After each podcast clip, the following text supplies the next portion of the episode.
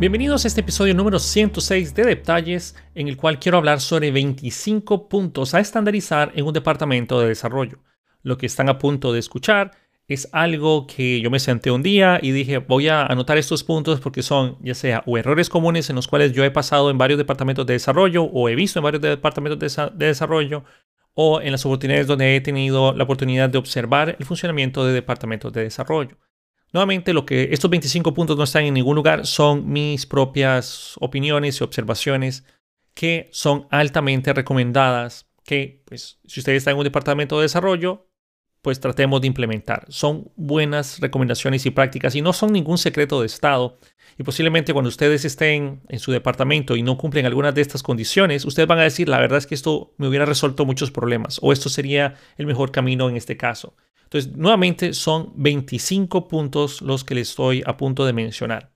Antes de empezar a desarrollar el tema, nuevamente muchas gracias a todas las personas que me escuchan todos los domingos y bueno, o el día en que me estén escuchando. Nuevamente muchas gracias a cada uno de ustedes porque son la motivación que nosotros ocupamos para poder sentarnos un día, preparar estos podcasts, porque no es que uno se siente y se pone a grabar y ya sale todo, no hay que preparar las cosas. Y a todas las personas que toman los cursos en Udemy y Detalles, un gran saludo. También ustedes hacen que esto sea posible.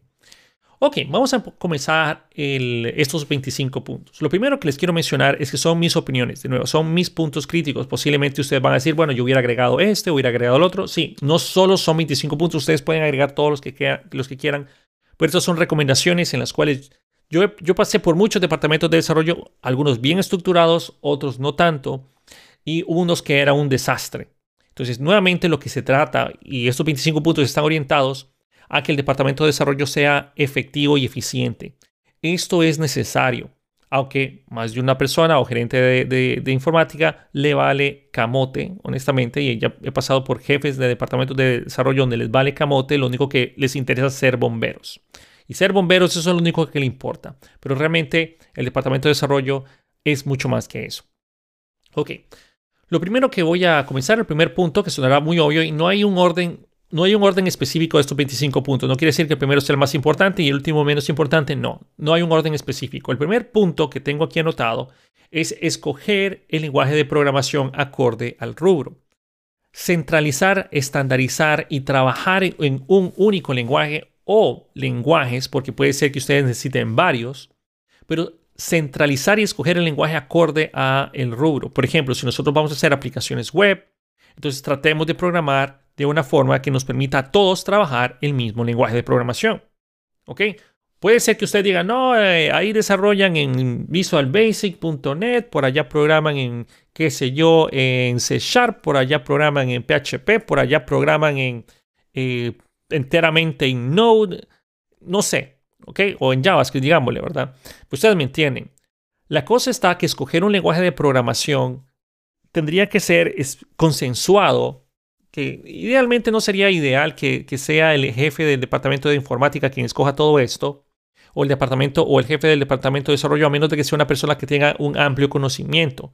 Inclusive si tuviera un amplio conocimiento, sería bueno sentarse y hacer una discusión como departamento. De nuevo, escoger un lenguaje o lenguajes que no sea un, mar de lenguajes. Es decir, ah, bueno, vamos a meter Java, vamos a meter PHP, vamos a... No, o sea, podríamos tratar de escoger un lenguaje que sea lo más estándar para todo lo que nosotros ocupamos. Puede ser Java, Java no resuelve todos los problemas. Puede ser JavaScript, no resuelve todos los problemas. O puede ser, qué sé yo, Python. Sea lo que sea, escojan un lenguaje de programación y traten de llevarlo de la mano. O sea, traten de que su desarrollo esté enfocado en ese lenguaje. Eso es un punto importantísimo para evitar que después la persona que programó una aplicación en Clarion, tal vez alguien ya va, alguien de los que trabajó conmigo sabe a lo que me refiero, la única persona que trabajó en Clarion después la despiden o se va o renuncia o se muere y resulta que era una aplicación súper importante y nadie sabe Clarion. ¿Qué hay que hacer? Bueno, hay que estudiarlo. Ah, no, no, nadie sabe ni dónde está, ni hay cursos de eso, no hay documentación, nada. Toca volverlo a hacer desde cero. Nuevamente, eso es algo que tenemos que evitar. Punto número dos, debatir si, si, se usará algún framework, librería o em, algo macro, ¿no? Frameworks o librería macros. Es decir, estamos hablando de Angular, React, Vue, Svelte, eh, Spring, eh, eh, Django, qué sé yo, ¿no? A eso estoy me, estoy refiriendo.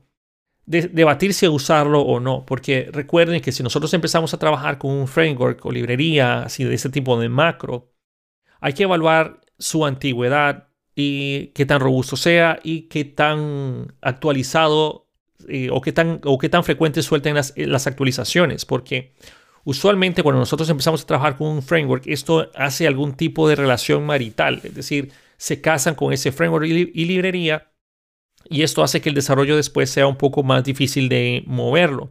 Pero ya voy a llegar a otro punto que facilita el cambiar de frameworks y librería, que es, eh, bueno, ya que es el siguiente punto. Pero debatir entre si usarlo o no y si se decide usar, entonces tratar de estudiarlo, aprenderlo y dominarlo lo mejor posible. Esto va a hacer que todos los desarrollos sean similares y sean fáciles de mantener por otros programadores, porque al final del día todos los miembros del departamento de desarrollo son, em, no quiero sonar agresivo ni, ni, ofensivo, pero la verdad es que es una realidad. Todos los miembros de cualquier empresa son reemplazables. Es decir, nadie es indispensable. Puede que ustedes digan, yo hice 50 aplicaciones, eres reemplazable. No importa si tú hiciste la configuración de la base de datos y todo, todo, todo el teje y maneje, tú eres reemplazable. Entonces tengan presente de que eh, tenemos que de nuevo pensar en que al día de mañana puede que ya no esté esa persona que hizo ese software. Entonces tenemos que ser capaces de darle un mantenimiento. Punto número tres, estandarizar el desarrollo en cuanto a arquitectura y enforzar lo que son las reglas de Clean Code como mínimo. ¿A qué se refiere con esto de la arquitectura? Hay muchas formas de desarrollar, muchos, muchos patrones también, muchos principios, pero piensen en una arquitectura como la arquitectura que existe en la vida real. Cuando ustedes miren una aplicación de venta de productos, con solo ver su arquitectura deberían de saber que es una aplicación de venta de productos. Si ustedes ven una aplicación de hospitales, debería de gritar la arquitectura, hey, estás creando una aplicación de hospitales. No tiene sentido de que ustedes vayan a hacer una aplicación de hospitales y parezca una pulpería. No tiene sentido que ustedes vayan a hacer un software de pulpería y parezca que están haciendo un software para la NASA. La arquitectura va acorde a la aplicación que nosotros estamos desarrollando. Ustedes tienen que determinar cuál es ese estándar que van a seguir para los mismos.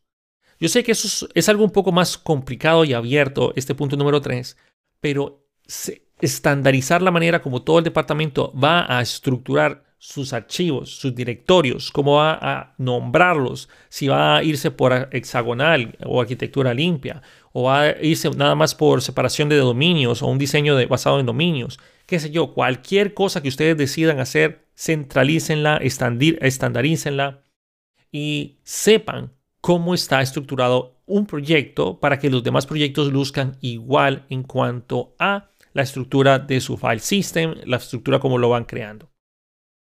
Y esto se puede dividir en, varios puntos también, porque puede ser para el backend que sea una arquitectura, para el frontend sea otra, y, y por ahí vamos.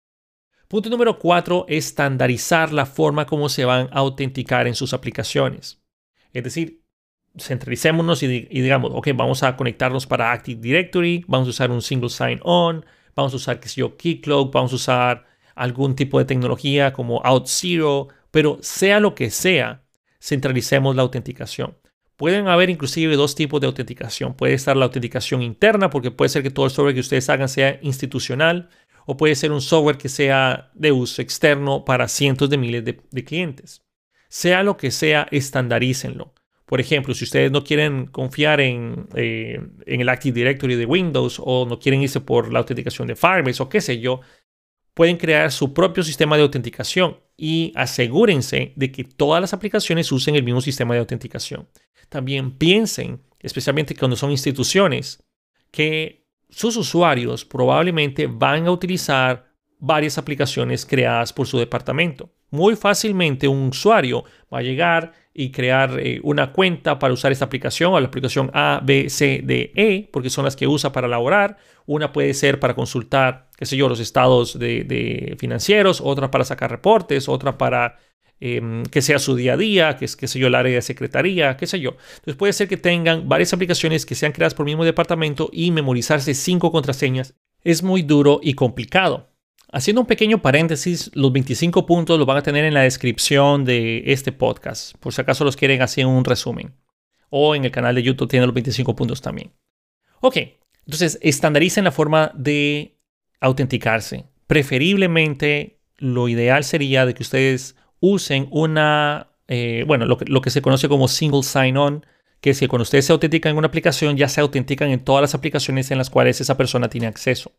Otra forma de hacerlo también es mediante el directorio activo que eso es básicamente confiar en la autenticación de Windows. Si la persona cuando inició sesión en Windows ya sabemos quién es, entonces sabemos qué, eh, usuario es el que tiene acceso a qué aplicaciones. O si una aplicación tiene acceso, que lea el directorio activo y ya está. Otro punto sería que ustedes pueden enlazarlo por acá, es que se creen un servicio, que eso también va relacionado al single sign-on. Y hay, muchas librerías que permiten hacer single sign-on fácil, como Keycloud. Bueno, tal vez no fácil, pero por lo menos gratuito y confiable. Entonces pueden usar Em, un servicio que les permita hacer esa, o sea, un servicio interno y casero que les permita a ustedes manejar el single sign-on. Otra cosa que, que, vamos con el punto número 5, versionizar y empaquetar las clases globales comunes. ¿A qué me refiero con esto? Cuando nosotros estamos trabajando ya, suponiendo que estamos siguiendo algún tipo de arquitectura y desarrollo organizado, nosotros vamos a poder reutilizar muchas clases comunes. Por ejemplo, estamos eh, creando un sistema, digamos que nosotros trabajamos para Walmart. Lo más probable es que nosotros tengamos clases que son bastante generales entre sí. Por ejemplo, puede ser que tengamos productos, que tengamos obviamente la forma de autenticación, de autenticación y manejar el usuario. Puede que nosotros tengamos una forma estandarizada de manejar proveedores, una forma estandarizada de cómo obtener cierta data, pero nuevamente hay muchas clases que van a ser comunes. Esas clases comunes van a ser las mismas, o se dice que son comunes porque puede ser que el día de mañana necesitamos crearnos una aplicación específica móvil, por ejemplo, para que las personas puedan consultar o hacer los productos o los pedidos por la aplicación móvil. O después lo hacemos web. Ah, bueno, los clientes van a consultarlo por la web. Entonces van viendo de que muy fácilmente se va diversificando pero, mm, las aplicaciones, pero en general se termina utilizando las mismas clases. Es decir, son los mismos productos, los mismos usuarios, los mismos proveedores. Esas clases hay que versionizarlas y manejarlas de manera global. ¿Por qué? Porque el día de mañana hay que hacer un nuevo desarrollo, hay que tomar las mismas clases, pero no sabemos cuáles son las últimas versiones, hay que usar funcionalidades comunes de nuevo, entonces hay que volver a reinventar la rueda. Y de nuevo, esto ya lo he mencionado anteriormente en, varios, en varias lecturas o en varios podcasts, si no estoy mal, o en varias clases en vivo en detalles. Cuando ustedes, bueno, no va a haber una forma de que nadie reutilice esas clases si no están versionizadas y que no se encuentren en un lugar de fácil acceso para, obviamente, las personas. Y no me estoy refiriendo únicamente a la parte de, ok, tengo esta carpeta y ahí están. O miren, esta es la última aplicación que hice y ahí están las últimas versiones de las clases. O sea, no, no es así. Ustedes deben de crearse ya sea o un repositorio dedicado o un paquete de NPM, por ejemplo, o lo que sea que ustedes usen, porque hay muchas formas de destruir sus paquetes dependiendo del lenguaje de programación que ustedes escogieron. Pueden hacerlo privado, pueden hacerlo público, como ustedes quieran, pero siempre y cuando obviamente sin eh, comprometer la... Mm, o sea, sin comprometer la seguridad de la aplicación, ¿no? Hay cosas que todo esto va a ser privado, entonces de nuevo, nadie va a utilizar sus clases si no están versionizadas. Si ustedes no pueden identificar cuál es la última versión rápidamente, nadie va a usar esas clases comunes. Entonces, de nuevo, ahí son varios puntos que tenemos que considerar. Lo mismo viene con lo siguiente que le voy a mencionar, versionizar y empaquetar componentes globales comunes. ¿A qué me refiero con esto? Por ejemplo, muchas veces es bien fácil hacer una autenticación. Por ejemplo, esto me tocó vivirlo aquí en Canadá se tenía un componente que era un NAPAR, el cual hacía básicamente todo lo que es la parte de la autenticación y manejaba el single sign-on. Con que tú tomaras ese componente, lo pusieras en tu aplicación, ya manejaba la autenticación, la redirección y retorno a la aplicación donde estaba.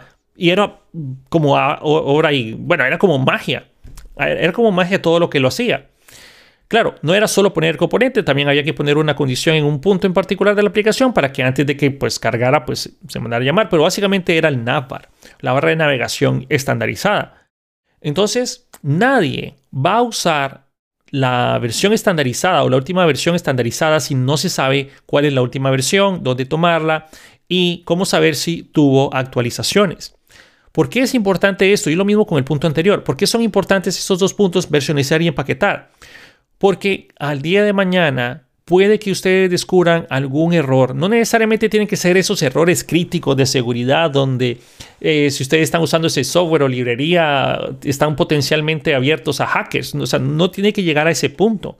Pero ¿qué pasa si ustedes se dan cuenta de que hubo un error gramatical o que hubo o que ahora viene una nueva manera de hacer algo, o que ustedes quieren ahora mostrar el, el, icono del usuario, o qué sé yo, no sé, cualquier cosilla así chiquitita, Imagínense que es cambiar eso en 50 aplicaciones. O sea, no, hay, no, no, no puedo hacer más énfasis en que todo esto tiene que estar empaquetado y versionizado. Estandarizar el testing crítico. A esto me refiero que es muy poco común que el testing sea parte del procedimiento de desarrollo. La mayor parte de los jefes de desarrollo que yo he tenido no les importa el testing, son bomberos, han sido mayormente bomberos. Algunos son mejores bomberos que otros, pero al fin de cuentas siempre son bomberos. Lo que tenemos que priorizar aquí, yo sé que el testing muchas veces no se le da el, el, eh, valor que merece, pero siempre digo lo siguiente, cuando ustedes se les entrega un software o cuando ustedes, eh, si ustedes estuvieran pagando por un software y la persona le dice, ok, aquí está, todo funciona, pruébelo tú. Óyeme, porque yo lo tengo que probar. No está probado el software. Ustedes no lo probaron. Ah, sí, nosotros lo probamos. Bueno, enséñeme el, testing automático. Ah, bueno, no hicimos testing, entonces ¿cómo sabe que va a funcionar? ¿Cómo sé yo que después le voy a dar mantenimiento a mi software, voy a hacer un cambio y después algo ya no va a funcionar? No hay manera de saber eso sin un testing automático. Entonces, tratemos de estandarizar eso como parte del departamento de desarrollo. Hay, eso también puede estar de la mano porque puede ser que ustedes hayan estandarizado hacer un desarrollo basado en pruebas, es decir, que empiecen por las pruebas fallidas y luego van construyendo la aplicación basado en las pruebas fallidas y hacen que las pruebas vayan pasando. También se puede hacer de esa manera. Todo va a depender de cómo ustedes estandaricen el proceso de desarrollo. Punto número 8, estandarizar la documentación automática. Muchas veces nosotros perdemos mucho tiempo por no haber generado o bueno, por tratar de hacer la documentación manual de nuestro software. Existen muchas librerías, muchas, muchas formas de, hacer la documentación, por lo menos la documentación inicial automática. No me refiero a poner comentarios por todo lado, aunque bueno, al final de cuentas la documentación automática eso es. Ustedes ponen ciertos comentarios en ciertos puntos con cierta sintaxis y luego ejecutan un proceso que lee todos los archivos y, hace la documentación por ustedes. La documentación técnica, no la documentación de, de usuario final, que eso también es diferente. Pero estandarizar la documentación de código, tanto la documentación de usuario final, es importante. De nuevo, nadie es irreemplazable en ninguna empresa. Cuando ustedes se vayan y regresen, bueno, eso, eso es más para los jefes de departamentos. Si ustedes tienen un empleado muy bueno y él se va, ustedes van a querer que esas aplicaciones se mantengan. Y para que esas aplicaciones se les pueda dar mantenimiento apropiado, tiene que haber una documentación. Pero de nuevo, esto es muy raro ver que suceda en los departamentos de desarrollo porque la mayor parte son bomberos y están preocupados en apagar el incendio porque ya viene otro incendio que también necesita ser apagado. Pero no hay, un, no hay una visión a futuro de que se está creando un posible incendio mayor que va a terminar crear, o sea, va a terminar creando una nueva aplicación después. Ay, no, nadie sabe cómo usar esta aplicación, vamos a crear una nueva mejor. Y luego vamos con el 9, que es estandarizar Git. Básicamente ya Git se hizo el monopolio para la parte del control de manejo de, versiones. Usar Git, saber versionar su aplicación, saber trabajar en Git, saber trabajar de manera colaborativa, eso es algo indispensable que todo el departamento de desarrollo tiene que saber usar. Todos, todos tienen que saber usar. Luego, escoger un servicio de respaldo en la nube, hay varios sistemas de respaldo, no necesariamente solo es en la nube, también ustedes pueden tener su propio servidor de Git en, un Linux, qué sé yo, en, la red local. Pero aparte de eso, es recomendado que ustedes lo tengan con una solución en la nube externa y si pueden, paguen sus servicios para hacer eso. Hay, o sea, paguen el servicio para tener los respaldos afuera. ¿Por qué? Porque nadie les quita, aunque ustedes tengan su servidor em, ya en, independiente en el data center para hacer sus respaldos, eso está bien, pero eventualmente nosotros queremos tener respaldos fuera de la institución porque puede ser que eso agarre fuego, de que el extintor especial de, incendios no, no, no, entre y algo se queme, un circuito pase mal, se queme ese servidor y perdimos todo, el, todo nuestro software. A estas alturas no debemos de... Eso no debe ser excusa de que perdimos software porque no había respaldo o porque el respaldo que teníamos en el servidor se dañó, se dañaron los discos duros y... No, y es mentira, se lo digo por experiencia, que ese servidor que le van a dar para realizar esos respaldos internos va a ser un super servidor o va a ser un servidor nuevo o va a ser un servidor que tiene el mantenimiento adecuado. Usualmente lo que van a hacer es, mira, hay un Raspberry Pi, hagamos todos los, deployments ahí en una memoria SD que tiene 50 o 100 o 150 veces que se ha formateado. Nuevamente es, es, eh, es importante que, que aprendamos a hacer respaldos en la nube. Y ojo que estoy haciendo referencia a respaldos de software. No estoy haciendo respaldos o referente a respaldos de la data, que eso ya le corresponde a otro departamento, ¿no? Pero si ustedes son ese departamento, entonces tengan presentes los respaldos eh, diarios, semanales y mensuales. Y el histórico al final. Luego, no reinventar la rueda. Tenemos que actualizar versiones y evitar hacer ese famoso, mejor volverlo a hacer. Hay veces donde sí es necesario. Todo esto es, depende, no es depende, pero tratemos de rescatar ese software. Muchas veces las personas hacen un software que funciona y viene funcionando desde hace muchos años y los usuarios finales ya están acostumbrados a usarlo, tratemos de rescatar esos softwares, tratemos de, rescatar ese código, tratemos de, de, no decir, ah, no, todo esto es muy viejo, botémoslo, pero un software que tiene 5, 6 años, 10 años de estar funcionando, es un buen software. Podrá ser viejo, podrá haber hecho, podrá, podrá ser una cosa horrible visualmente, pero si hace el trabajo y lo hace bien y viene funcionando desde hace tanto tiempo, algo está haciendo bien ese software. Ok, el punto número 12, que por cierto es el 11, que les mencioné, el punto número 12 es pensar en servicios. Esto es algo que también lleva con el punto anterior de no reinventar la rueda. Cuando ustedes están trabajando en una aplicación y necesitan algún tipo de información que no está en un servicio o que ustedes no la pueden obtener de una manera sencilla o que ustedes dicen, bueno, necesito tal data, pero denme acceso a la base de datos y con eso la base de datos yo voy a hacer mi comunicación directa, eso no, no hay que hacerlo. Al menos en muy casos, casos muy específicos, sí. Pero usualmente si ustedes tienen esa necesidad y son los primeros en tener esa necesidad, piensen en servicios.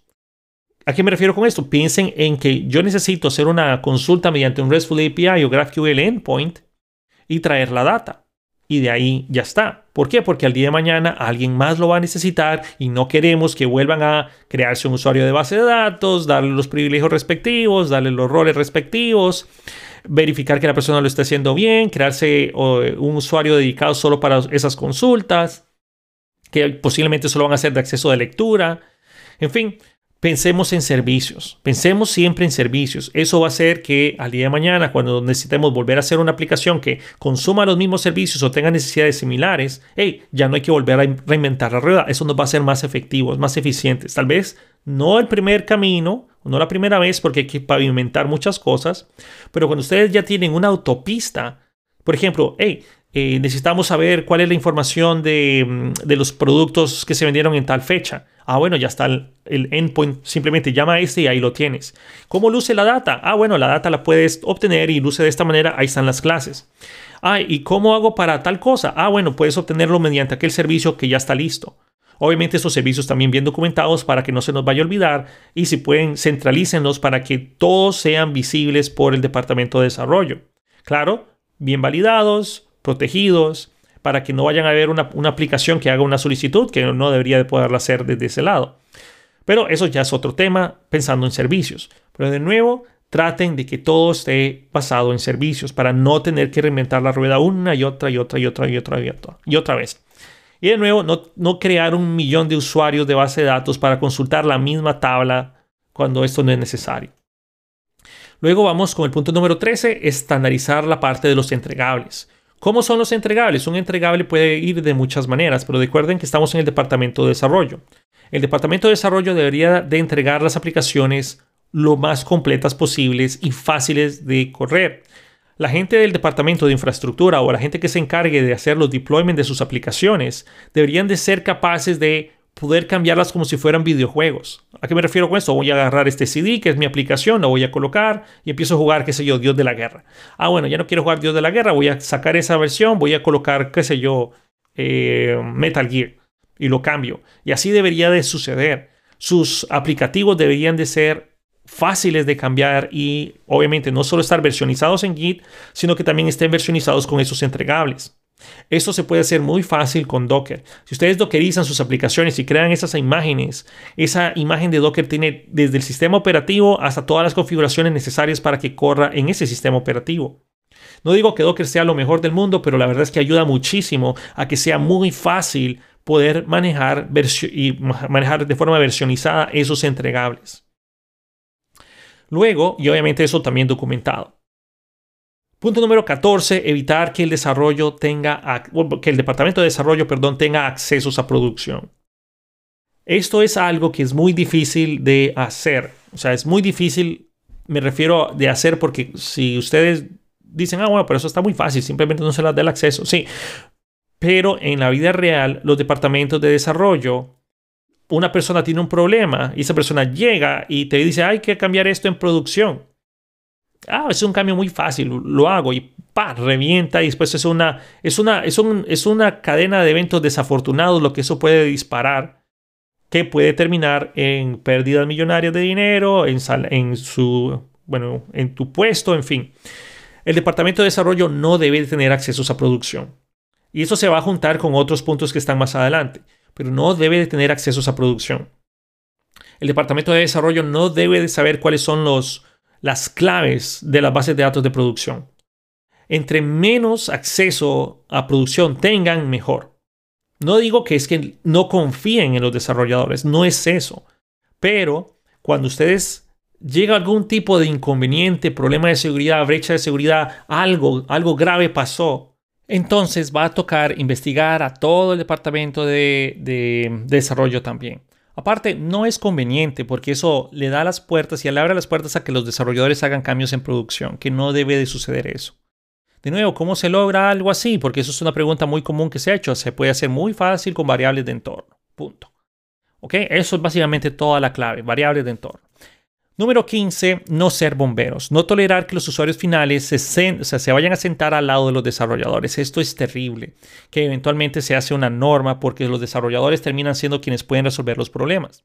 Yo no digo que esto no sea necesario a veces, porque ellos son los que mejor conocen los aplicativos o las necesidades que tienen. O sea, ellos son las personas que más saben sobre el software, más que inclusive los mismos desarrolladores, especialmente porque ellos terminan utilizando esa aplicación todos los días de su vida.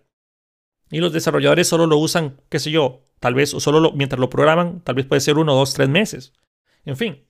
Pero no tolerar esas personas sentados al lado de los desarrolladores, que eso no tiene que ser la norma, tiene que ser una excepción. Cuando algo así suceda, cuando un, usuario final llegue porque necesita alguna modificación o algo, traten de pensar en que hay que modificar la aplicación para que ese usuario final no tenga que volver a subir nunca. Y pensemos que si es sube una vez, va a volver a subir eventualmente. Entonces pensemos en no resolver el problema, sino crear una solución, que no es lo mismo.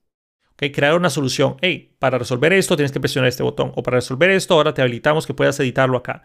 O te habilitamos de que ahora una persona con cierto rol pueda hacer esa modificación. Qué sé yo. Pero no hagan los cambios ustedes o no los hagan directamente, tiene que ir por el proceso de desarrollo. Que eso llega a el siguiente punto, implementar un sistema de tickets. ¿Por qué?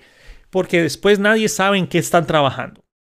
No me refiero al desarrollo ágil en este momento, me estoy refiriendo a que si hay un problema, que se asigne el ticket. ¿ok? Que se asigne un ticket para que así la gente pueda decir, ah, bueno, yo estoy trabajando en esto, estoy trabajando en aquello, voy a resolver esto, voy a tomar este problema, yo voy a resolver esto y seamos efectivos. ¿Por qué? ¿Qué pasa si no se tiene un sistema de, tickets o un sistema de, cola de lo que hay que hacer?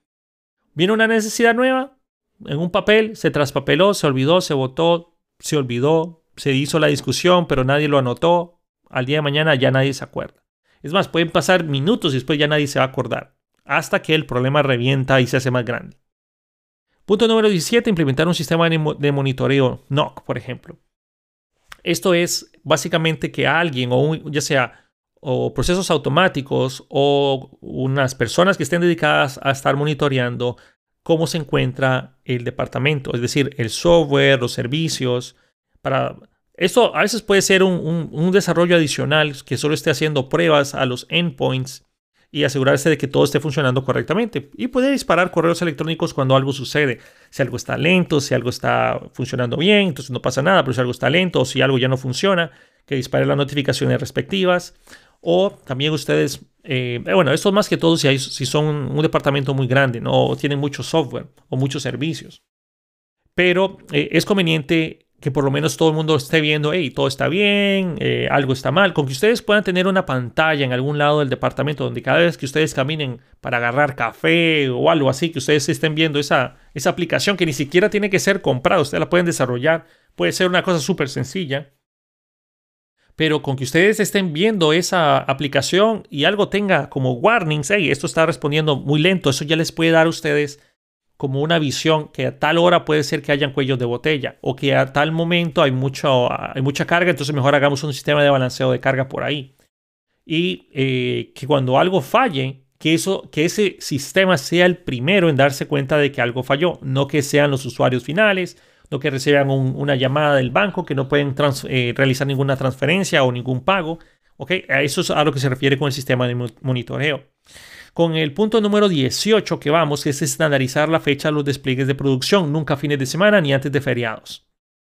Tiene mucho sentido esto, pero créanme, muchas veces se termina haciendo despliegues los viernes porque se dice, ¿saben qué? Vamos a hacerlo el viernes porque ya el viernes hay menos usuarios, lo usan menos, o hagámoslo el fin de semana porque pues nadie trabaja el fin de semana pero después se, hace el, el, despliegue, algo no funciona y no hay poder humano que vaya a contactar a un desarrollador un domingo a menos de que realmente sea un desarrollador que pues necesite el trabajo y quiere impresionar al jefe o lo que sea.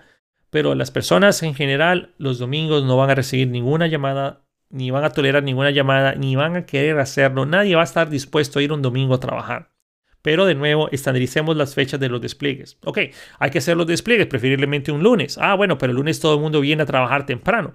Entonces, planifíquenlo. Planifiquen la forma como van a hacer esos despliegues. Pueden hacerlo Em, pueden hacer que todo esté programado para el despliegue, entre en caliente ya la primera hora de, lunes o hagan eh, en los contratos, digan que los lunes de despliegue vamos a llegar una hora antes y van a salir una hora más temprano. Hagan algo así para que nuevamente no vayan a hacer despliegue los fines de semana o antes de feriados. Es muy obvio, ¿no? Pero créanme, eso ya me ha pasado muchas veces. El número 19 es versionizar absolutamente cada entregable a producción, que esto está relacionado a la parte, el punto número 13 que va relacionado con la parte de Docker. Pero cada uno de nuestros, de nuestros entregables a producción tiene que ser una versión claramente identificable. Es decir, esta es la versión 1 de la aplicación, la versión 1.1 de la aplicación que tenga su change log, es decir, un log de todos los cambios, o por lo menos de los cambios importantes. Y obviamente cada uno de esos entregada a esa producción que haya pasado por su respectivo testing, ¿no?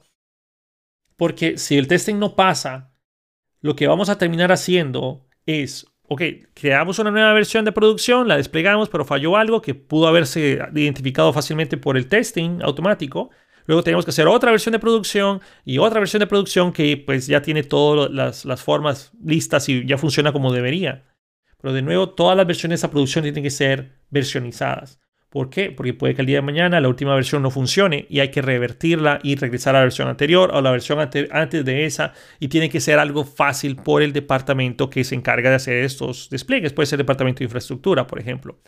Pero nuevamente no estaría en las, manos del, del, departamento de desarrollo, estaría, hey, la última versión no funcionó, hay que corregirla, hay que hacer esto, esto y esto, eso fue lo que salió mal corrígenlo. Por mientras tanto, entonces vamos a regresar a la versión anterior. Claro, la gente de infraestructura también tiene que tener su forma de hacer estos despliegues.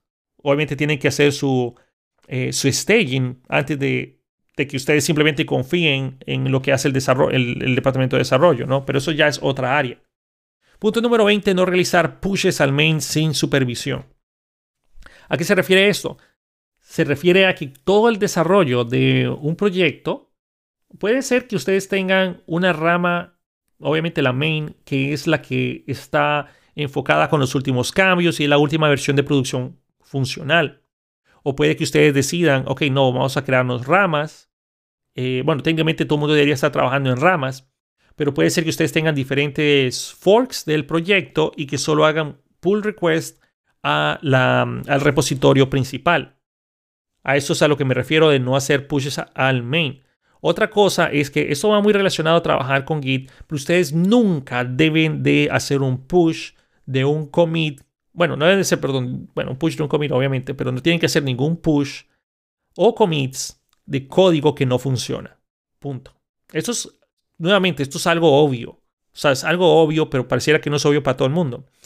Cuando ustedes hacen un push y la aplicación no corre, ustedes le están pasando ese problema a una persona que puede que no tenga la menor idea de por qué ya no está funcionando su aplicación. Puede ser que tomó la última versión de su software o están trabajando en varias en un mismo proyecto juntos, tomó el último código porque pasó al día siguiente, vamos a tomar ese código y de repente hace el merge y tiene errores que no sabe qué son porque él no los hizo. Esos errores fueron introducidos, se introdujeron a la aplicación debido a una, mal, una mala manera de trabajar con Git subió un error y ese error se va a propagar por toda la aplicación. ¿Qué pasa después? Ese otro programador que no tiene nada que ver con el error lo resuelve y luego tú lo vuelves a resolver y luego hay conflictos de ramas, hay conflictos en el merge, nadie sabe cuál es la última versión, nadie sabe qué hacer. Hay que ser conscientes de lo que estamos haciendo. Punto número 21, capacitar el personal constantemente. Esto es algo más orientado a los jefes de departamentos de desarrollo, que usualmente una vez se contrata una persona, se espera que esa persona sea lo suficientemente autodidacta para mejorar solo, por sí solo. Que eso sí es algo que yo recomiendo que ustedes hagan por su cuenta. No se queden con lo que saben, sigan aprendiendo, sigan estudiando, sigan creciendo.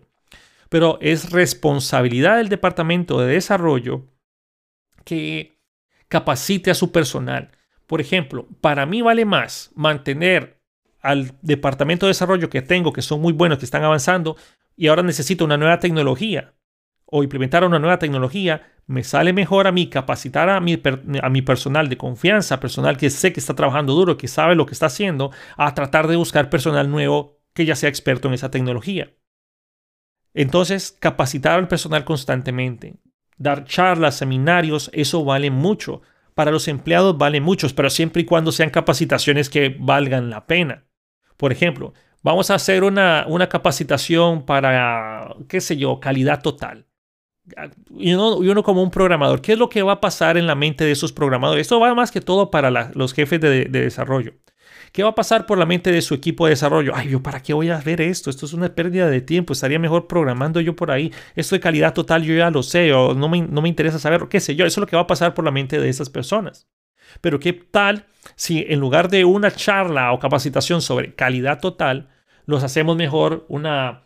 Eh, pagamos um, a, un, a una capacitación sobre la tecnología que nosotros estamos usando o logramos ver que había un evento tecnológico y ¿saben qué? Vamos a ir todos a ese evento tecnológico para aprender un poco más sobre posibles nuevas herramientas que podemos utilizar. Algo que realmente sea relacionado a lo que ellos hacen y obviamente que sea interesante, que también tenga un objetivo como que se pueda implementar en la empresa. Pero ustedes tienen que capacitar a su personal. Puede ser que las personas sepan trabajar en Git, pero no saben cómo trabajar de manera colaborativa. Puede que las personas sepan cómo trabajar en React, pero no saben cómo es eh, el estándar de desarrollo de la empresa. De nuevo, todo esto es algo que nosotros ocupamos hacer en, en nuestro departamento de desarrollo. Al día de mañana, una persona se va porque pide vacaciones, por ejemplo, pero esa era la única persona que sabía cómo funciona algo. El problema no es de la persona que se fue de vacaciones, el problema es del departamento de desarrollo como tal, específicamente el jefe de desarrollo que permitió que esa persona, solo esa persona sepa sobre esa aplicación. Si todos desarrolláramos de una manera similar y hay un problema y la persona se fue de vacaciones, llamarlo por teléfono tiene que ser un recurso donde ya estamos arrancándonos los pelos y eso está agarrando fuego y todo está quemándose. Eso debería ser la última, el último recurso. Pero nosotros deberíamos de ser capaces de que otro programador pueda ver nuestro código, entenderlo y resolverlo. Tal vez no digo implementar nuevas funcionalidades porque puede que sea algo muy especializado lo que están haciendo, pero deben de ser capaces de comprenderlo y tratar de resolver esos problemas sin tener que molestar al personal que se fue de vacaciones. No es problema de, la persona que pidió vacaciones o que tiene una incapacidad, que se quebró la pierna, que se enfermó. No es problema de él, es problema del jefe del Departamento de Desarrollo que permitió eso. Punto número 21, obviamente, bueno, ya se lo había mencionado que ese es el de capacitar a la persona constantemente, perdón. Punto número 22, darle al Departamento de Desarrollo el equipo que necesitan para trabajar hasta donde sea posible. Esto es algo que si ustedes están en unas condiciones que no son las que a ustedes les gustaría, posiblemente ustedes van a usar este podcast para decirle a su jefe, hey, mire, esta persona está hablando de esto, considérelo. Yo por muchos años estuve trabajando con unas, con unas computadoras que eran las computadoras que me daban para trabajar en la empresa, que eran unas porquerías de equipo. Eran unas cochinadas de equipo y se exigía tener software a tiempo cuando se pide, o sea, cuando para compilar la aplicación me demora dos minutos para poder ver los cambios, dos minutos para ver eso es, es absurdo. Entonces, de nuevo, yo no digo, hey, vamos a darle eh, unos, unos i9 de, de, decimotercera generación a cada uno de ellos con 128 GB de RAM. Hay que darle lo que necesitan para trabajar. Usualmente, si ustedes tienen personal que tiene equipo, está trabajando, bueno, el departamento de desarrollo que está trabajando con equipo que no es lo necesario, que quieren desarrollar para Android y ustedes no pueden, no tienen ni lo mínimo para correr Android Studio, no esperen que ese personal sea efectivo por más gente de Google que ustedes tengan contratada. Nuevamente, traten de dar el mejor equipo que ustedes puedan. Yo no digo, yo sé que esto es caro, sé que es difícil, pero muchas veces esto es un trabajo que se puede ir haciendo paulatinamente. Mi departamento de desarrollo son de 10 personas, por ejemplo, y hay unas personas que tienen equipo más nuevo, otras que tienen equipo más viejo. Vamos avanzando poco a poco. Vamos tal vez cambiándole la RAM, cambiándole las, tarjetas madre, eh, poniéndole monitores más grandes. Eh, poco a poco vamos mejorando el equipo. Tal vez no solo, no solo es comprar 10, 10 equipos, 10 ordenadores nuevos, pero sí tratemos de que tengan lo mínimo necesario para trabajar de manera eficiente. Y obviamente cumplir más, más de los requisitos mínimos que se requiere para trabajar las herramientas que se nos piden usar. El punto número 23 es estandarizar un reporteador, estilos y forma de generar reportes. Puede ser Power BI, Crystal Report, Jaspersoft con iReport, que hace uff, que no uso eso, pero bueno, puede que todavía exista. Pero estandaricen la forma de generar los reportes piensen de nuevo en servicios, porque puede que al día de mañana ustedes necesiten crear un nuevo reporte o un reporte que ya, es, que ya existe. O sea, toda la parte de reportería también puede estar centralizada y si es una institución que posiblemente tenga eh, una, varias bases de datos, pero en teoría la misma base de datos sirve para construir esos reportes, puede ser que a ustedes les salga más fácil crearse una aplicación de reportería que simplemente pues, le diga a la gente, ok, ¿quieres reportes de tal cosa? Mira por ahí, allá está. Usa el mismo sign-on que ya tienes, te autenticas, se le dan los accesos a ese usuario y ya él se autosirve. Si se puede, tratemos de hacer reportes lo suficientemente flexibles para que ellos se puedan servir.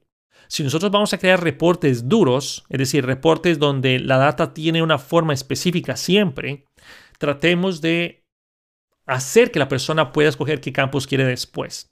Tratemos de hacer esos reportes lo más flexibles posibles, porque al día de mañana va, a venir esa persona. Ay, el reporte está bien, pero necesito una columna más. Ah, este reporte está bien, pero me hace falta un total. De nuevo, aquí es donde Power BI a mí me ha sorprendido en los últimos años, ha sido muy fuerte. Pero nuevamente, estandaricemos la forma de generar los reportes. Hagan norma que correcciones a producción, bueno, vamos a volverlo hacia el punto número 24, hagan norma que correcciones a producción nunca van a suceder. De nuevo, esto va relacionado a lo de eh, que no dejen que la gente se sienta al lado de ustedes, pero hagan norma que nunca vamos a hacer correcciones a producción. Y piensen en crear módulos para que los usuarios o para el usuario final solvente esa necesidad a futuro, que esto va mencionado con lo que mencioné o hablé anteriormente. Pero de nuevo, esto es necesario y lo vuelvo a mencionar por acá, pero más que todo me refiero a la parte de los módulos, me, me refiero a crear esa solución para que el, usuario se autosirva. Y creo que este es el mismo punto básicamente. El 25 es tener presente de que ustedes van a ser auditados como, como desarrolladores. tarde o temprano les va a llegar una auditoría y esto puede costarles su trabajo. Es decir, puede que ustedes no estén manejando correctamente las contraseñas de las personas, puede que ustedes no estén controlando correctamente cómo se maneja una tarjeta de crédito, puede que ustedes no estén controlando correctamente la manera como se pide, según la Comisión Nacional de Bancos y Seguros, por ejemplo, de su país, cómo tiene que ser manejado, qué sé yo, las cuentas bancarias o la información de las personas. Muchas, muchas cosas pueden ser motivo para que les cueste su trabajo. Ah, pero yo no sabía. Entonces, si tú no sabías, hay problemas en cuanto a la capacitación de esa persona o la capacitación que tú recibiste. De nuevo, la auditoría muchas veces es un momento estresante para muchos desarrolladores o para muchos, muchos entes, pero es necesario que suceda. ¿Por qué? Porque hay que asegurarse de que nosotros no estamos creando software débil, vulnerable, que vamos a, comprometer la seguridad del, del Estado solo porque, ¿saben qué? No, no, no me gusta encriptar contraseñas porque es muy difícil. O no me gusta eh, habilitar eh, protección a mis, a mis backends porque de todos modos es un, es un, servicio interno y nadie lo conoce. O a mí no me importa poder hacer abierta toda esta información, de todos modos a nadie le importa saber que Pepito Pérez eh, se llama así o, y esta es su dirección. Entonces, de nuevo, ustedes van a ser auditados eventualmente prepárense para eso. Y no solo van a ser auditados de cómo manejan información, van a ser auditados de cómo desarrollan, cómo, eh, cuáles son las arquitecturas utilizadas, cómo resuelven problemas, la calidad de código, cómo escriben código, todo va a ser auditado. Entonces, de nuevo, este fue el episodio número 106 de detalles. Me pasé un poco con el tiempo, pero la, la verdad es que había mucho que decir en este punto. Espero que esto les haya gustado, les haya servido y estos son simples opiniones que yo me senté una tarde a escribirlas para compartírselas a ustedes este domingo o el momento en que ustedes me estén escuchando. Nuevamente, gracias a todos por escuchar este podcast. Si ustedes esto sería imposible, ojalá este podcast les sirva no solo a ustedes para crecer, sino también se lo compartan a sus jefes de desarrollo para que miren de que, hey, no, yo no me estoy inventando que necesito un mejor monitor. Yo no me estoy inventando de que necesitamos manejar un sistema de monitoreo o me estoy inventando de que necesitamos un sistema de tickets. O yo no me estoy inventando de que yo estoy cansado de que los, los usuarios finales se me sientan al lado mío y me pidan cosas. De nuevo, Espero que esto también les sirva como una herramienta. Y bueno, esto fue el fin de este episodio. Cuídense mucho, pasen un excelente domingo, lunes o camino al trabajo, donde sea que ustedes me escuchen. Muchos éxitos en todo lo que ustedes hagan y nos vemos en el próximo episodio de Detalles.